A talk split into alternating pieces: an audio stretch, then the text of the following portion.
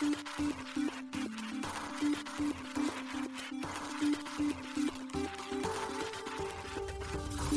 しい経済ニュース。この番組では現当社のメディア新しい経済がブロックチェーン仮想通貨フィンテックに関する日々のニュース解説を平日毎日音声コンテンツでお届けしています。そして新しい経済ではブロックチェーン仮想通貨に関するニュース解説記事やインタビュー記事学習記事などのたくさんのコンテンツを掲載しております。ぜひ新しいひらがな経済漢字で検索してメディアもチェックしてくださいそして LINE 公式アカウントではメディアの更新情報を配信しております LINE 公式アカウントにもぜひご登録ください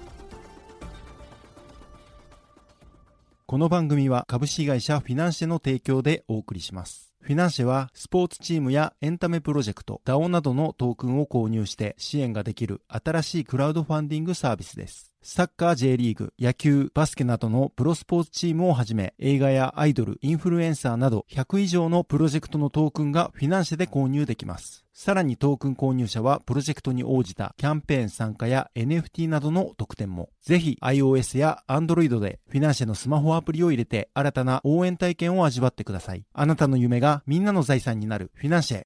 現当社新しい経済編集部の武田です。高橋です。大塚です。はい、本日は12月の28日、2022年最後の放送となります。今日のニュースいきましょう。クラーケン日本撤退、ペイワードアジアが暗号資産交換業廃止へ。クリプトゲームス、アスター特化のアスターゲームス設立。ビットポイントにポリゴン上場へネイティブトークンで。ロシア大手銀行スベルバンク、金担保のデジタル資産発行。D カレット DCP、円建て民間デジタル通貨 DCJPY 関連システムの特許取得。エクシアデジタルアセット旧ラストルーツの業務停止が延長に関東財務局が行政処分。アバランチの DEX トレーダージョーイーサ L2 アービトラムにマルチチェーン対応を開始。ピトパとフォースバレー、学歴、職歴、スキル等の NFT 証明書発行、ネパールのトリブバン大から、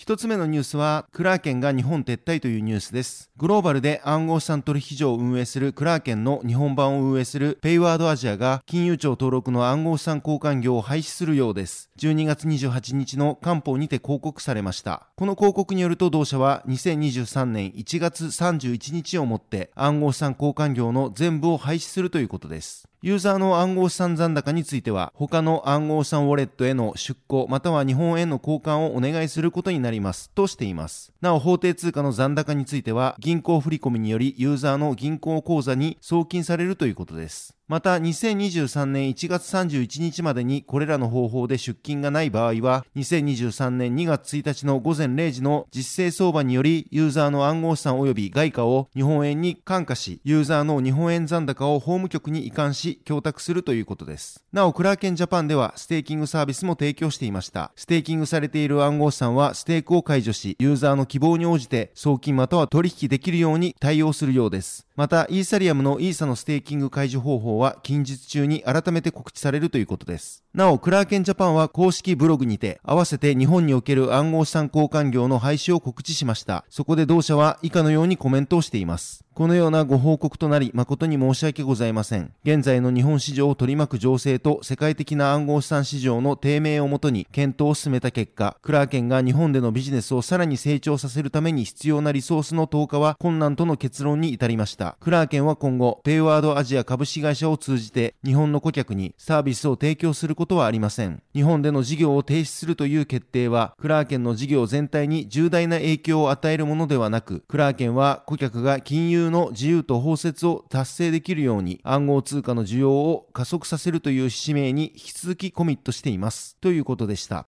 続いてのニュースは、クリプトゲームスがアスターゲームス設立というニュースです。国内でブロックチェーンゲーム NFT サービスを開発するクリプトゲームスがアスターゲームス株式会社の設立を12月28日に発表しました。アスターゲームスは日本初のパブリックブロックチェーンアスターネットワークに特化した Web3 サービス開発会社ということです。主に日本の事業会社を対象にアスターチェーンでの Web3 サービス、ゲームの企画、開発、運用を支援する事業を行うといいます。なお、アスターゲームスはクリプトゲームスの100%子会社として発表同日12月28日に設立。代表取締役には小沢健太氏がついています。新しい経済編集部が取材したところ、同氏は Web2 企業の営業出身で、半年前にクリプトゲームスに入社した人物ということです。なお、クリプトゲームス代表取締役の小沢孝太氏とは血縁関係などではないということです。クリプトゲームスは今年3月、アスターネットワークとパートナーシップを締結。また6月には、アスター及びシデンネットワークの日本国内でのビジネス機会の最大化を目指す、アスタージャパンラボに一般会員として入会していました。その後、クリプトゲームスはアスター上でブロックチェーンゲーム、アスターファームをリリースしています。アスターファームでは7月にカルビーが同社初の NFT を配布するキャンペーンを実施。カルビー記念 NFT を抽選で1万名に無料限定配布したほか、アスターファーム上でバーチャルなジャガイモを収穫したユーザーを対象に、抽選で50名にカルビーのリアルなジャガイモの商品、ポテトチップス、ポテトデラックスを送付するというキャンペーンを行なっていました。続いてのニュースはビットポイントにマティック上場へというニュースです。国内暗号資産取引所ビットポイントが暗号資産ポリゴン、マティックの取り扱い予定を12月28日に発表しました。リリースによると同取引所で取り扱うマティックはポリゴンネットワーク上で発行されたネイティブトークンとなるようです。なお、国内交換業者においてマティックを取り扱うのはビットバンク、ビットフライヤー、SBIVC トレード、コインベースジャパンに続き5社目となりますが、ネイティブトークンを取り扱うのは SBIVC トレードに続き2例目となります。ビットポイントではマティック取扱い開始を1月12日11時半から予定しているということです。取扱いサービスについては、販売所サービスビットポイント及びレンディングサービス貸して増やす、そしてマティックの出金が対象になるといいます。交換所、板取引サービスのビットポイントプロとマティックの入金についての取り扱いは現状未定ということです。また注意点としては、ポリゴン以外のネットワークへの出金については非対応になるということです。マティックが予定通り上場すればビットポイントでは全16銘柄の暗号資産を取り扱うことになります。現在の取り扱い銘柄はビットコイン、ビットコインキャッシュ、イーサリアム、ライトコイン、リップル、ベーシックアテンショントークン、トロン、エイダ、ジャスミー、ポルカドット、チェーンリンク、ディープコイン、IOST、クレイトン、シバイヌとなります。続いてのニュースいきます。スベルバンク金担保のデジタル資産発行というニュースです。ロシアの大手銀行スベルバンクが金担保のデジタル金融資産 DFA の発行を12月26日に発表しました。発行基盤となったのはスベルバンクが運用開発する分散型台帳基盤とのことです。また、金属製品の販売、加工、製造を多角的に行うソルファーが出資者として金担保デジタル金融資産の発行に関わったとのことです。なお、スベルバンクはデジタル金融資産を規制に準拠したデジタルな金融商品だとしています。また、デジタル金融資産の発行記録及び流通は分散型台帳によって行われ、データの保全が保証されているといいます。また、金担保型デジタル金融資産は金価格によって価格や数量が変動する金銭的な権利を証明する資産とのことです。スベルバンク執行委員会第一副委員長のアレクサンドル・ベデヤキン氏は、今回の取引は市場と実体経済が新しい金融商品に関心を持っていることを示すものです。私たちは当プラットフォームの法人顧客数が急速に増加することを期待しており、デジタル金融資産の商品ラインナップを拡大する計画ですとコメントしています。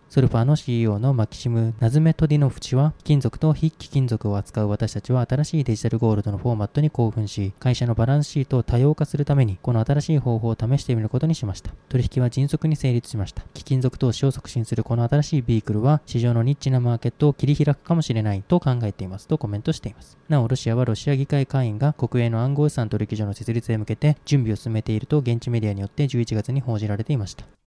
続いてのニュースは D カレット DCP が DCJPY 関連の特許取得というニュースです。D カレット DCP が2層構造デジタル通貨プラットフォームに関連した特許登録を12月27日に発表しました。特許登録されたのは同プラットフォームに付随する2層構造デジタル通貨の価値移転システムであり、事業者がデジタル通貨を簡易に運用できる技術ということです。なお特許登録日は11月1日で特許番号は第7169420です。二層構造デジタル通貨プラットフォームは D カレット DCP が事務局を務めるデジタル通貨フォーラムで検討しているプラットフォームです。円建て民間デジタル通貨 DCJPY を発行、送金、償却するための二層構造である共通領域と付加領域を連携させる仕組みを持っています。なお、このプラットフォーム自体も6月に特許登録されています。具体的には特許技術、二層構造デジタル通貨の価値移転システムを活用することで、プラットフォーム上で商品やサービスの対価としてデジタル通貨を移転できるといいます。スマートコントラクトでデジタル通貨を自由に動かせるため、商品の受け渡しと支払いを同時に行う DVP 決済や条件付きの支払い指示などが可能になるということです。また、このシステムが二層構造デジタル通貨プラットフォーム上で利用されることで、企業間決済で行われている振込業務などの簡略化やサービスを提供したのに支払いがされないといったトラブルを防ぐことにもつながり、人手を増やす業務も減らせると説明がされています。なお、このシステムの活用例として NFT マーケットプレイスと連携し、クレジットカードや暗号資産を利用せずに即時に NFT の購入ができる仕組みや、インターネットで商品を購入した際に配達完了の条件で契約が成立し、自動生産する機能などの提供が挙げられています。記事に DCJPY の共通領域と付加領域についての解説も載せておりますので、ぜひ気になる方は合わせてご覧ください。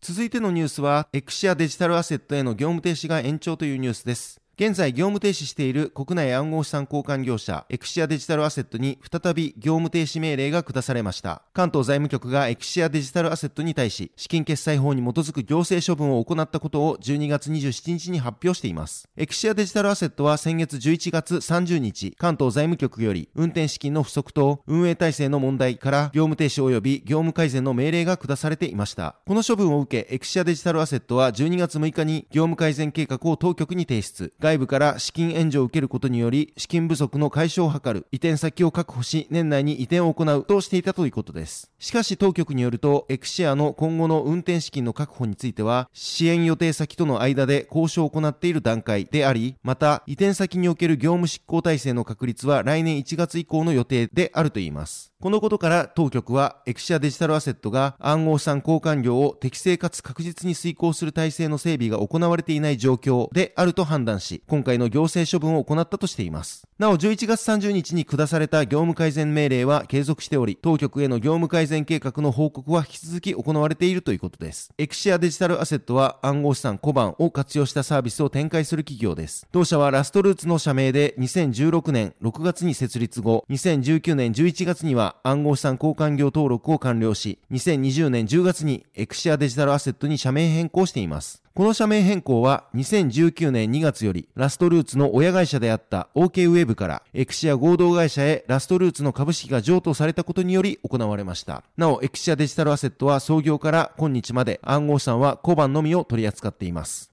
続いてのニュースはトレーダージョーがアービトラム対応開始というニュースです。アバランチブロックチェーン上で稼働する DEX プロトコルのトレーダージョーが初のマルチチェーン展開としてアービトラムのネットワークに12月27日対応開始しました。トレーダージョーは今月1日の時点では1月上旬までにアービトラムに展開する計画だとしていましたが、月内で対応開始となりました。なお、トレーダージョーのアービトラム対応は限定的なものになっています。トレーダージョーのネイティブトークンジョーや、レンディングプラットフォームのバンカージョー、NFT マーケットプレイス Joepegs の機能については、アバランチのみでサポートされ、アービトラムにはデプロイされないということです。アービトラムは、オプティミズムロールアップを採用したイーサリアム L2 スケーリングソリューションとして2021年9月にローンチしたブロックチェーンです。アービトラムのネットワークには、ディファイと NFT 向けのアービトラム1の他に、ゲーム向けのアービトラムノバがあります。今回トレーダージョーが対応したのはアービトラム1になります。なお9月にはアービトラム1を高速化し手数料を削減するためのアップグレードニトロが実装されています。アービトラム1はニトロ実装前と比較してスループットが7倍から10倍向上したということです。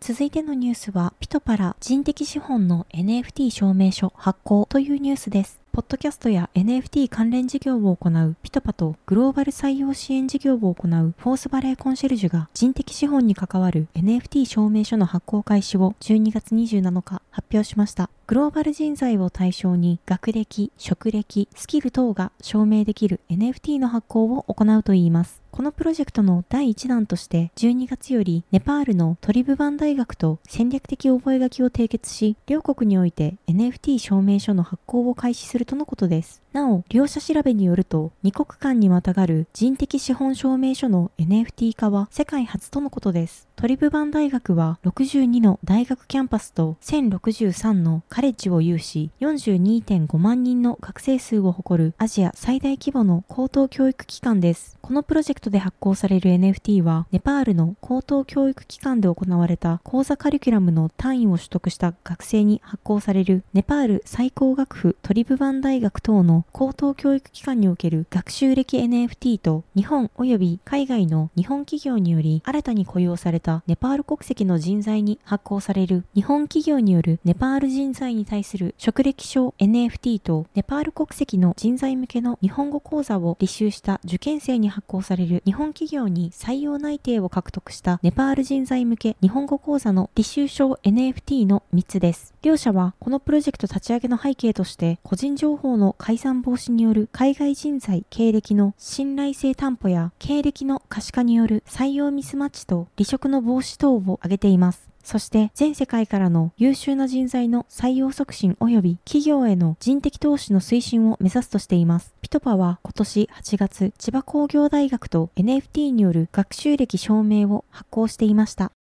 はい、本日のニュースは以上となります。そして2022年、このようにポッドキャストでお送りするニュース配信も本日で最後となります。2022年お聴きいただきましてありがとうございました。2023年もぜひ新しい経済をお聴きいただければ嬉しいです。